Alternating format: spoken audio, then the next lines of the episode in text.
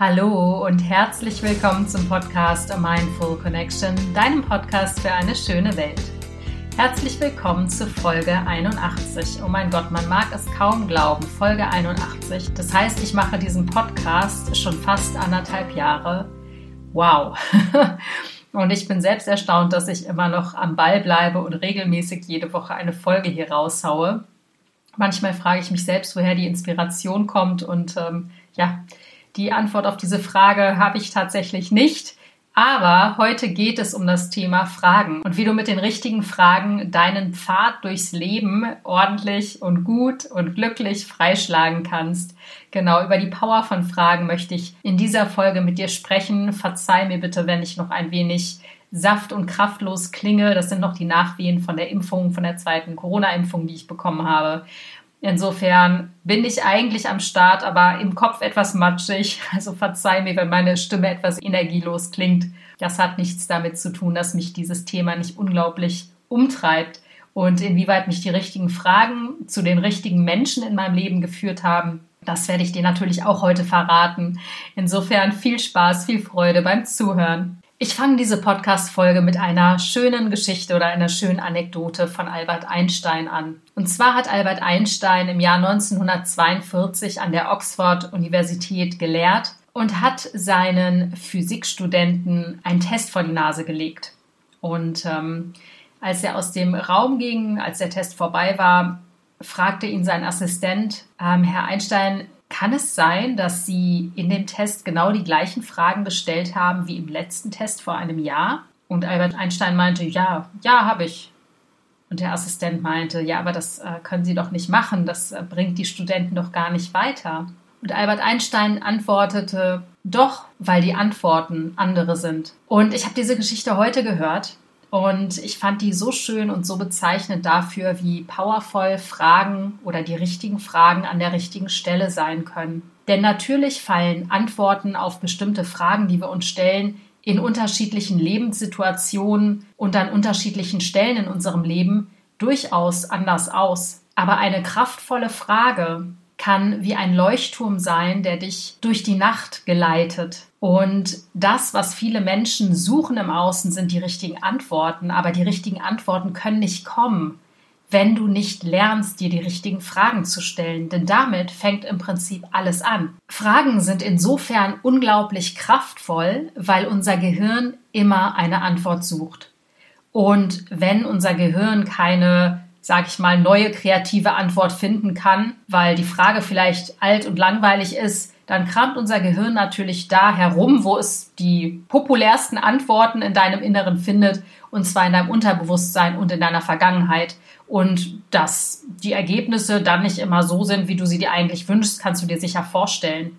Das heißt, vielleicht lohnt es sich mal darüber nachzudenken, sich neue Fragen in seinem Leben zu stellen. Fragen, die tiefer gehen als die, die man sich bislang gestellt hat oder vielleicht Fragen, die anders formuliert auf eine ganz andere Antwort hinweisen. Wenn du dir zum Beispiel ein Arbeitsmeeting vorstellst, mm, es gibt ein Projekt zu bearbeiten und wenn jemand eine Frage stellt wie, was müssen wir dafür tun, dann denken alle nicht über die Möglichkeiten nach, sondern über ganz konkrete kleine Ziele, die man eventuell an dieses Projekt stellen kann. Aber wenn die Frage lautet, was könnten wir alles tun, was wäre möglich, damit dieses Projekt in die Gänge kommt, dann stehen Räume offen, dann stehen Möglichkeiten offen und dein Gehirn hat die Möglichkeit, sich über visionäre Dinge Gedanken zu machen, die in der Frage, was müssen wir tun oder was müssen wir dafür tun, um das Ziel zu erreichen, die dein Gehirn mit dieser Fragestellung überhaupt nicht beantworten kann, weil es eben da die eingetretenen Pfade geht. Am Ende ist es so, mit Fragen fängt alles an. Wenn ich den Kühlschrank aufmache und sehe, oh, ich brauche noch Hafermilch, die ist leer,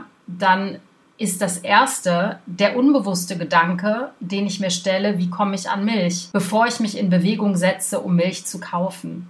Also alles beginnt mit einer Frage. Alle deine Ziele, alle deine Handlungen beginnen mit Fragen.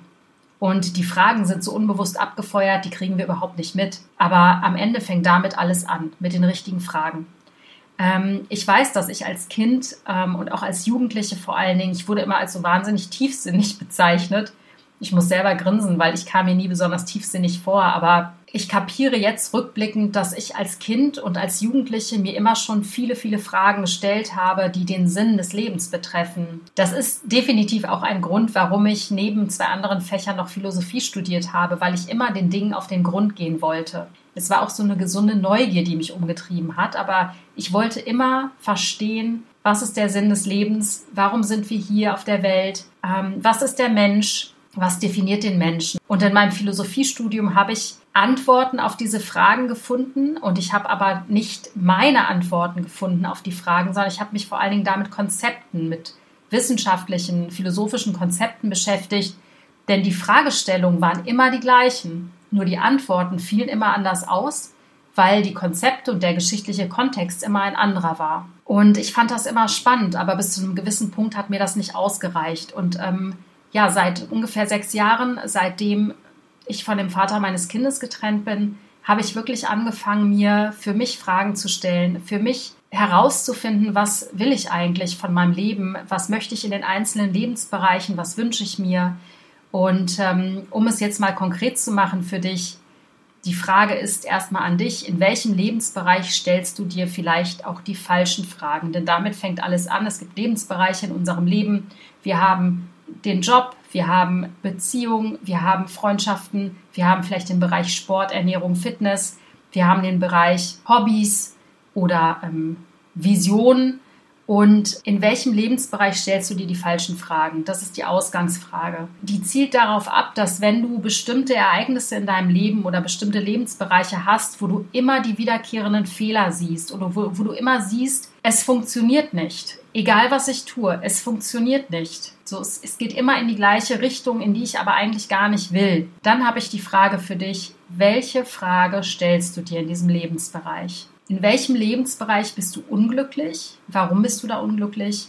Und welche Fragen stellst du dir? Ich kann dir ein Beispiel von mir nennen. Das ist ähm, sehr privat, aber ich möchte das gerne mit dir teilen, weil das für mich wirklich mein Leben in den letzten Monaten geändert hat. Ich bin seit sechs Jahren Single, beziehungsweise war es. Und ich habe die letzten sechs Jahre wirklich viel darüber nachgedacht, warum ich keine feste Beziehung habe, warum das so schwierig ist, warum nichts mehr klappt, warum ich immer die falschen Männer anziehe. Und bums, da hast du's.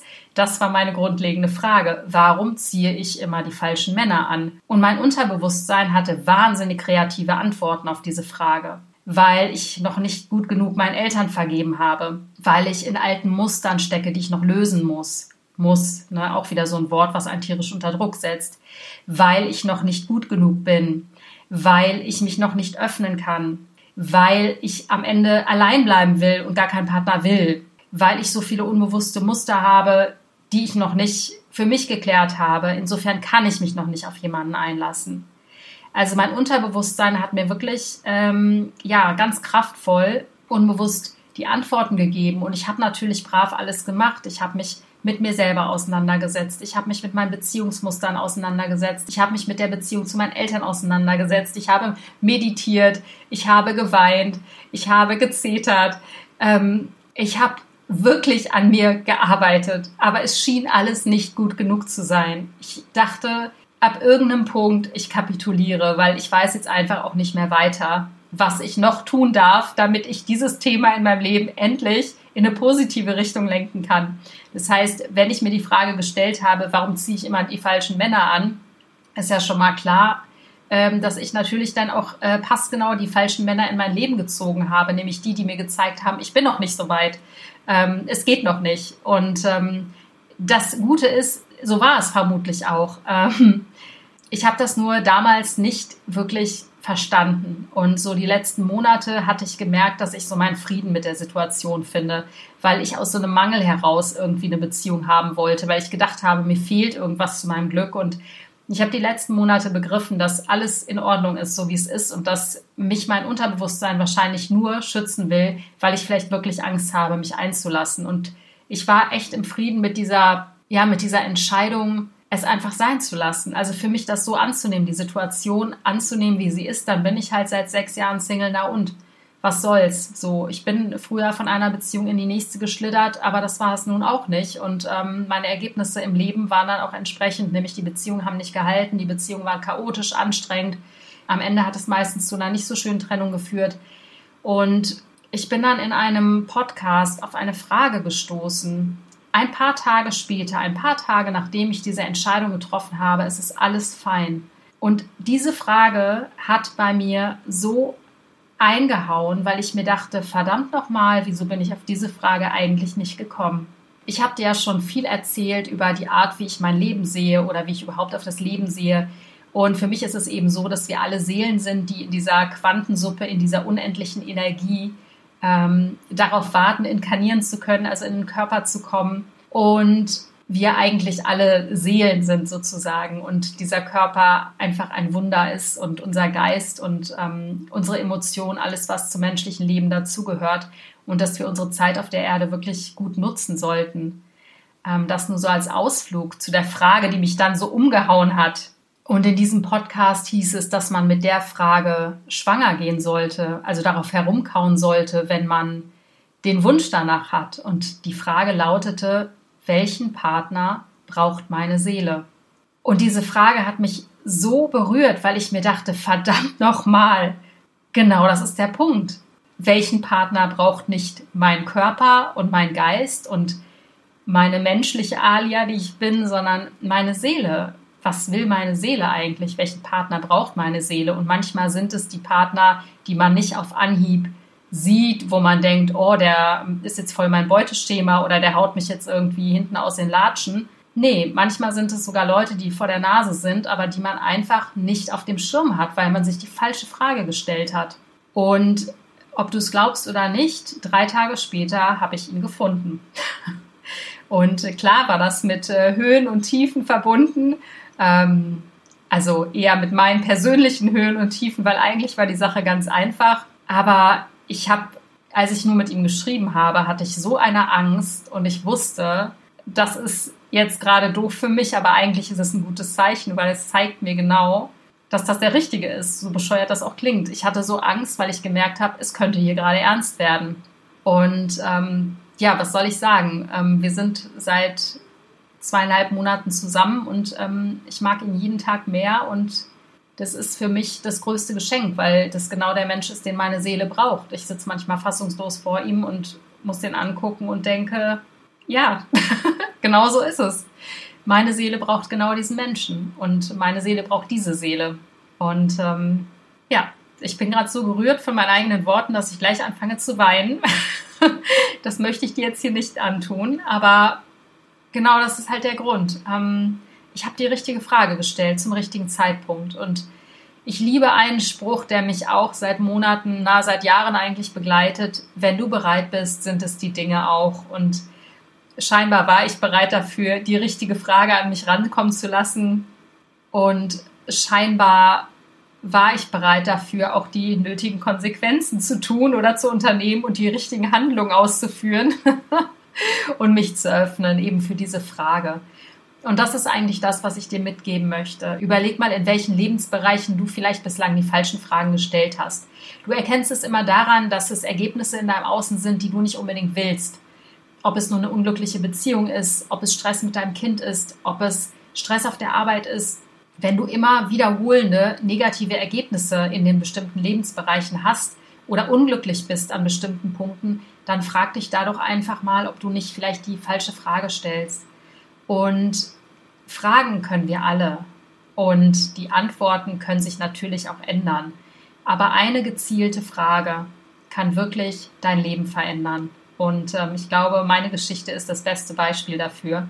Insofern hoffe ich, dass du mit dieser Inspiration etwas anfangen konntest, dass dich das, was ich dir zu erzählen hatte, auch tief berührt hat. Denn seitdem ich mich mit dem Thema Fragen auseinandersetze, merke ich einfach, an wie vielen Stellen man sich doch vielleicht eine bessere Frage stellen kann.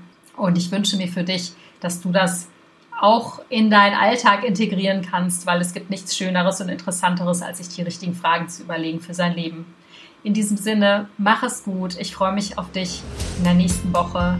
Ich freue mich, wenn du Bewertungen bei iTunes hinterlässt und ich freue mich natürlich vor allen Dingen, wenn du diesen Podcast weiterempfiehlst. Und ich wünsche dir jetzt einen schönen Tag.